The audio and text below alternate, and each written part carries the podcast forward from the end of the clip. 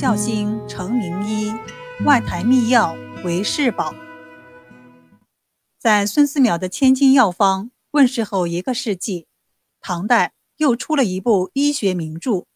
此书比《千金药方》晚了一百多年，所以药方更多，名类更全。它就是王涛所著的《外台秘药》。王涛是唐代陕西省眉县人，生于公元六七零年，卒于七五五年。他是唐代的又一位著名医家，其著作《外台秘药》颇为后人称赞。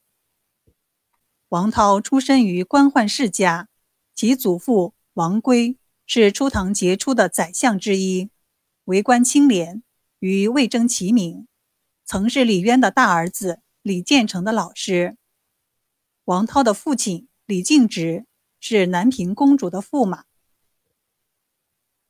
王涛从小体弱多病，母亲南平公主身体也不好。王涛十分孝顺，衣不解带的照顾母亲，为给母亲治病，阅读了大量医书，寻找灵方妙药，也渐渐的对医学产生了兴趣。王涛为了有机会阅读医学书籍，而到了当时的皇家图书馆弘文馆任职。此后的二十多年的时间，他如饥似渴地在那里阅读晋唐以来的医学书籍，同时做了详尽的摘录，夜以继日，年复一年，积累了大量的医学资料。后来，他被贬职到房陵，预设后。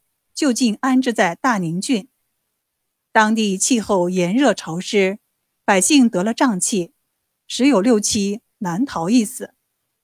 他依照随身携带的验方施治，竟然把即将死去的人神奇的救了回来。由此，他便决心发奋编写医书。王涛不存个人偏见，博采众家之长，于公元七五二年。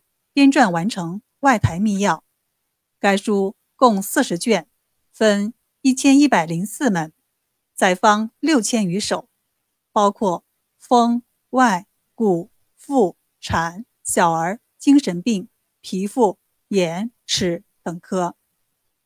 他引用以前的医家医集达六十多部，差不多所有的医家留下来的著作都是他论述的对象，可谓。上自神农，下级唐氏，无不采之。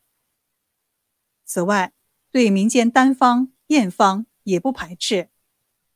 每一门都是以《诸病源候论》的条目为引，在广引方剂。每一首方剂都注明了出处和来源，给后人的研究带来了很大的方便。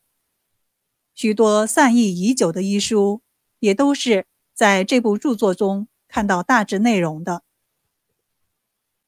王涛对于方剂的收载，不仅广引博采，而且精挑细选。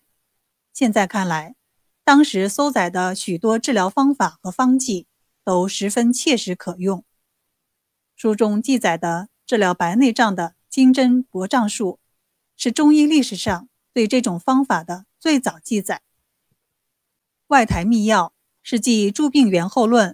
和《千金药方》之后的又一巨著，以上三部医书对祖国医学颇有贡献，所以后人称其为隋唐时代的三部医学代表作。《清唐书》将外台秘药称作世宝，历代不少医家认为，不观外台方，不读《千金论》，则医所见不广，用药不神，足见该书。在医学界地位之高，其卓著的功绩是不言而喻的。王涛以一生的经历为保存古籍原貌和总结唐以前的医学成就做出了突出的贡献留下了千古的美名。